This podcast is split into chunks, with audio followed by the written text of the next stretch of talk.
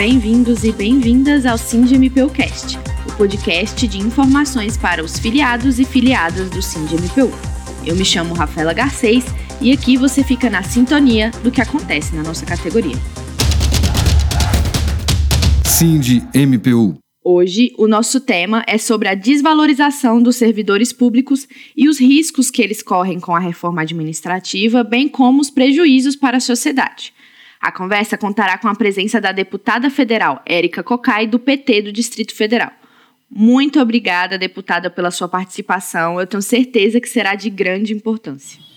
Eu queria agradecer muito a oportunidade e parabenizar parabenizar o sindicato por estar traçando uma discussão que é tão fundamental para o país. Não é uma discussão que mexe com a vida de servidores e servidoras apenas. É uma discussão que mexe com estrutura e concepção de Estado. Portanto, nós estamos hoje é, com uma proposta, a PEC 32, que não reforma, mas que deforma uma concepção de Estado assegurada na Constituição brasileira. E agora nós temos uma proposta que coloca o Estado a serviço dos governantes e, ao mesmo tempo, o Estado a serviço da iniciativa privada. Portanto, esse Estado Estado de proteção social, ele precisa ser mantido, porque ali estar na nossa Constituição faz parte, inclusive, dos princípios fundantes da nossa Constituição, mas não só isso, ali se estabelece o financiamento das políticas públicas necessárias para o Estado de proteção social, porque a função do Estado não é dar lucro, a função do Estado é servir ao povo brasileiro. Mas, e como diz é, Celso Furtado, a função do Estado é enfrentar os problemas do Brasil. E os problemas do Brasil são permeados por um processo de desigualdade de vários aspectos. Ao ler o texto da PEC 32 e as propostas do governo federal, é muito fácil ver o quanto o servidor público é colocado como vilão principal.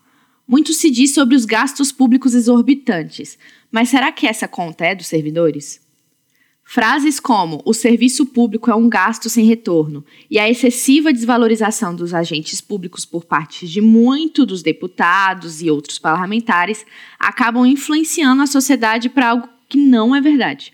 Como então combater isso? Primeiro, é, fazendo um pacto né, profundo com a própria verdade. Nós estamos vivenciando um governo que tem como metodologia política a mentira e tem como metodologia política também o ódio e vive elegendo inimigos imaginários. E agora elege os servidores para colocar esse Estado a mercê da iniciativa é, privada. Veja, eles dizem que o Estado é muito grande, mas nós temos aqui é, servidores nos três níveis representam 12,1% da população ocupada. Se nós analisarmos a média da OCDE, dos países da OCDE, nós vamos ter 21,3%. Nós temos hoje menos servidores é, federais é, na, em atividade do que tínhamos em 1991. Então, veja, argumentar que o Estado está inchado é absolutamente falacioso, é mentiroso, é mentiroso, porque nós temos um Estado que houve uma inclusão sobremaneira da população até 2015 nas políticas públicas, nós estamos vendo a função do Estado no enfrentamento à pandemia não apenas no que diz respeito ao atendimento à saúde, ao SUS, mas como diz respeito também ao Sistema Único de Assistência Social, ao SUAS, ou seja, nós temos de forma muito concreta, e a população sabe disso, porque sabe que seus heróis e heroínas, neste momento, vestem jaleco branco. Então, portanto, é preciso desconstruir essas mentiras no dia a dia é, com a população brasileira. Aliás, é, nós vamos ter é, nesta concepção que está na PEC 32, o rompimento, por exemplo, da estabilidade. O rompimento da estabilidade, em verdade, eles rompem o regime é, jurídico único e criam cinco formas de contratação. Você, portanto, tem cinco vínculos. Esses cinco vínculos, nenhum deles carrega estabilidade. Dizer que você tem estabilidade é para aqueles que estão nos cargos típicos de Estado, que não se sabe quais são, como disse, como não se sabe também quais são as ações típicas de Estado, é falacioso, porque você tem um vínculo de experiência. As pessoas passam no concurso público e vão passar um período sendo observado com a possibilidade de serem demitidos. Então, o vínculo de experiência que se atribui às ações típicas de Estado ou aos cargos permanentes de exercício do serviço público, ele retira a concretude de uma própria estabilidade. Porque durante esse período do vínculo de experiência, o servidor, a servidora, eles podem é, serem demitidos em seguida. Então, portanto, nós estamos vivenciando, Rafael, eu diria, aquilo que está muito claro naquela fatídica reunião ministerial. Ali foi dito que era preciso colocar a granada no bolso. E é nessa confusão toda, todo mundo está achando que estão distraídos, abraçaram a gente, enrolaram com a gente, nós já botamos a granada no bolso do inimigo. Dois anos sem aumento de salário. Era a terceira torre que nós pedimos derrubar. Nós vamos derrubar agora também. Isso vai nos dar tranquilidade de ir até o final. Colocar a granada no bolso dos servidores e servidoras do Ministério Público é retirar um direito fundamental da população. Colocar a granada no bolso de um jaleco branco é colocar a granada naqueles que estão precisando de saúde. Ou colocar a granada no bolso de um professor, de uma professora, significa impedir que haja o desenvolvimento pleno desta nação. Então, portanto, ali se falou, colocar a granada no bolso do servidor, criando-se um mito de que servidor é um problema no país. Não, servidor é uma solução. É uma solução. Eles querem desconstruir, rasgar a Constituição brasileira para ter um Estado a serviço da iniciativa privada. Relembramos a importância do servidor, principalmente neste período de pandemia contra a Covid-19. Se os mesmos realmente fossem o problema, por que a avaliação da população quanto ao enfrentamento do SUS ao coronavírus é positiva? O fim da estabilidade, como a deputada disse, é um grande risco. Este dispositivo possibilitou que grandes investigações ocorressem sem o medo de represálias. Ao pensar na polícia investigativa, tirar esse direito é enfraquecer o trabalho e evitar que atinjam o alto escalão do poder. Será que o servidor que delatou a compra da vacina indiana Covaxin, superfaturada em mil por cento pelo governo federal, teria denunciado se não tivesse estabilidade? É isso. Servidor do Ministério da Saúde, Luiz Ricardo Fernandes Miranda, disse em depoimento ao Ministério Público Federal ter sofrido pressão de superiores para assegurar a importação da vacina Covaxin, produzida pela farmacêutica indiana Bharat Biotech. O depoimento foi prestado no dia 31 de março, dentro de um inquérito que investiga se houve favorecimento na negociação realizada em tempo recorde e com maior custo em relação a outras vacinas. Vamos agora para uma questão de gastos públicos. Como é possível afirmar que a folha de pagamento compromete maior parte dos recursos federais, sendo que em 2019 o governo gastou mais de 38% do orçamento apenas para pagar juros e amortizações da dívida pública? Como deveria ser feito esses investimentos no Estado, nos serviços públicos e como a sociedade pode demandar isso? Olha, em verdade, nós temos uma emenda constitucional 95 que ela é um pouco a expressão disso que nós estamos vivenciando.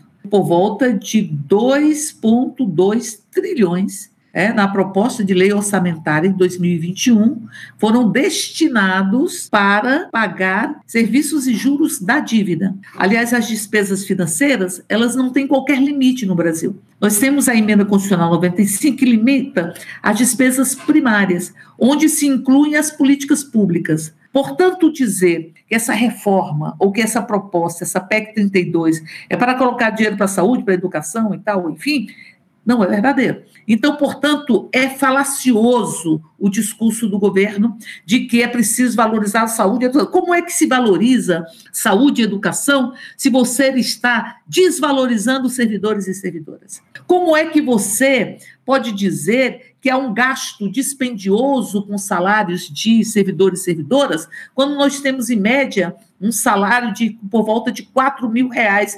E este governo enquanto encaminha uma PEC 32 para o parlamento, aumenta o salário de seus ministros militares. Nós temos ministros militares é, que estão ganhando 60 mil reais. O presidente da República está ganhando mais de 40 mil reais. Além do teto, inclusive, o teto não está atingindo estes é, ministros é, militares. Então, portanto, é falacioso o discurso do próprio governo. Para que você possa ter saúde e educação, é preciso valorizar o serviço público e não se valorizar valoriza o serviço público, que produz as políticas públicas sem se valorizar servidores e servidoras. O que eles querem, em verdade, é um Estado onde eles possam mandar nós somos do Estado transparente, do Estado com a valorização dos servidores e servidoras, porque são servidores e servidoras que representam a solução para os grandes problemas nacionais. Além disso, existe um mito que a PEC 32 não atingirá os atuais servidores. Todavia, um estudo publicado pela consultoria do Senado Federal, intitulado como Os Efeitos Diretos da Reforma Administrativa, garante que a reforma administrativa, se aprovada como está, vai atingir sim os atuais servidores. Além de que, uma possível futura lei complementar ou emenda pode fomentar novas regras. Este é um risco real. E ao acompanhar a tramitação do projeto, será se os parlamentares estão dispostos a mudarem esse dispositivo? Olha, em verdade, nós queremos derrotar essa proposta de emenda constitucional. E é óbvio que nós é, vamos apresentar todas as emendas necessárias para preservar o que é absolutamente fundamental no serviço público, mas nós vamos trabalhar de todas as formas possíveis e com possibilidades concretas de que tenhamos é, vitórias é, para derrotar essa proposta de emenda constitucional. Quanto mais você discutir o que representa essa proposta com a população, mais você cria as condições necessárias para que haja uma pressão da própria população para que não sejam retirados seus direitos e garantias individuais. Essa proposta não deveria nem ter passado na Comissão de Constituição e Justiça, porque ela, ela fere cláusula pétrea como direitos e garantias individuais, e aí não falo apenas de servidores e servidoras, mas falo da população brasileira, que será atingida em seus direitos e garantias com essa concepção de Estado, que é um Estado a serviço da iniciativa privada e do governante. Ela fere o Pacto Federativo na medida em que ela impõe que as resoluções, ou seja, que as medidas a serem deliberadas pela Câmara, elas passam a valer para estados e municípios, tirando a autonomia administrativa, a autonomia política dos próprios estados e municípios. E ela, sem nenhuma dúvida, também fere a independência dos poderes, cláusula pétrea também, porque ela estabelece que o presidente da República pode extinguir cargos. E para Além disso, você tem avaliação, a demissão por avaliação de desempenho. Ora, você tem que ter avaliação de desempenho para ver como o serviço público ele vai aprimorar as suas funções e servir melhor à sociedade. Aliás, já foi apontado por vários órgãos que o grande problema do serviço público é a própria gestão. Eles não abordam a gestão. Aliás, essa, essa proposta de emenda constitucional é o cheque em branco, porque grande parte dela será deliberada em um projeto de lei complementar, é que virá após a aprovação e a constitucionalização desse crime contra o Estado brasileiro. Então, nós temos vários elementos que pontuam, sem nenhuma dúvida, de que você terá um impacto nos atuais servidores e servidoras. Você pode fazer concurso para um cargo, por exemplo, estar no exercício desse cargo e esse cargo ser extinto, por exemplo. E, além disso, você disse bem, Rafaela, existem já propostas de incluir os atuais servidores é, em todos os aspectos. Nós vamos é, enfrentar uma série de emendas que podem prejudicar ainda mais servidores e servidoras, que, do jeito que está a proposta, já existe um impacto na vida dos servidores e servidoras atuais. A população sabe, brasileira sabe é como estão e como atuam servidores e servidoras. Um pouco nós temos que fazer é dizer que esse servidor que eles estão falando é aquele profissional de saúde, é aquele profissional é que assegura que você possa ter acesso a um direito que lhe foi é, tirado, é aquele profissional que está na educação. É aquele profissional que está na assistência, possibilitando que as pessoas possam ter direito a uma dignidade humana. É traduzir que esses servidores e servidora não são abstratos, são concretos. São aqueles e aquelas que todos os dias ajudam o povo brasileiro a vivenciar uma humanidade que este governo fere das mais variadas formas possíveis. Sempre é bom relembrar que o Estado não é uma empresa privada existem diversos perigos com essas novas regras pouco detalhadas. Por exemplo, vale a pena falar que cargos comissionados, quando da contratação de particulares, causam mais custos à população do que um servidor efetivo. Um exemplo claro de como esses cargos podem ser usados para interesses particulares foi o caso do Guardiões do Crivella. em que funcionários não concursados agiam contra usuários do serviço de saúde da prefeitura, jornalistas e emissoras que veiculavam notícias contrárias à prefeitura, e eles ganhavam até seis vezes mais do que um servidor concursado. É preciso espalhar a verdade e ser um agente de mudança onde estivermos.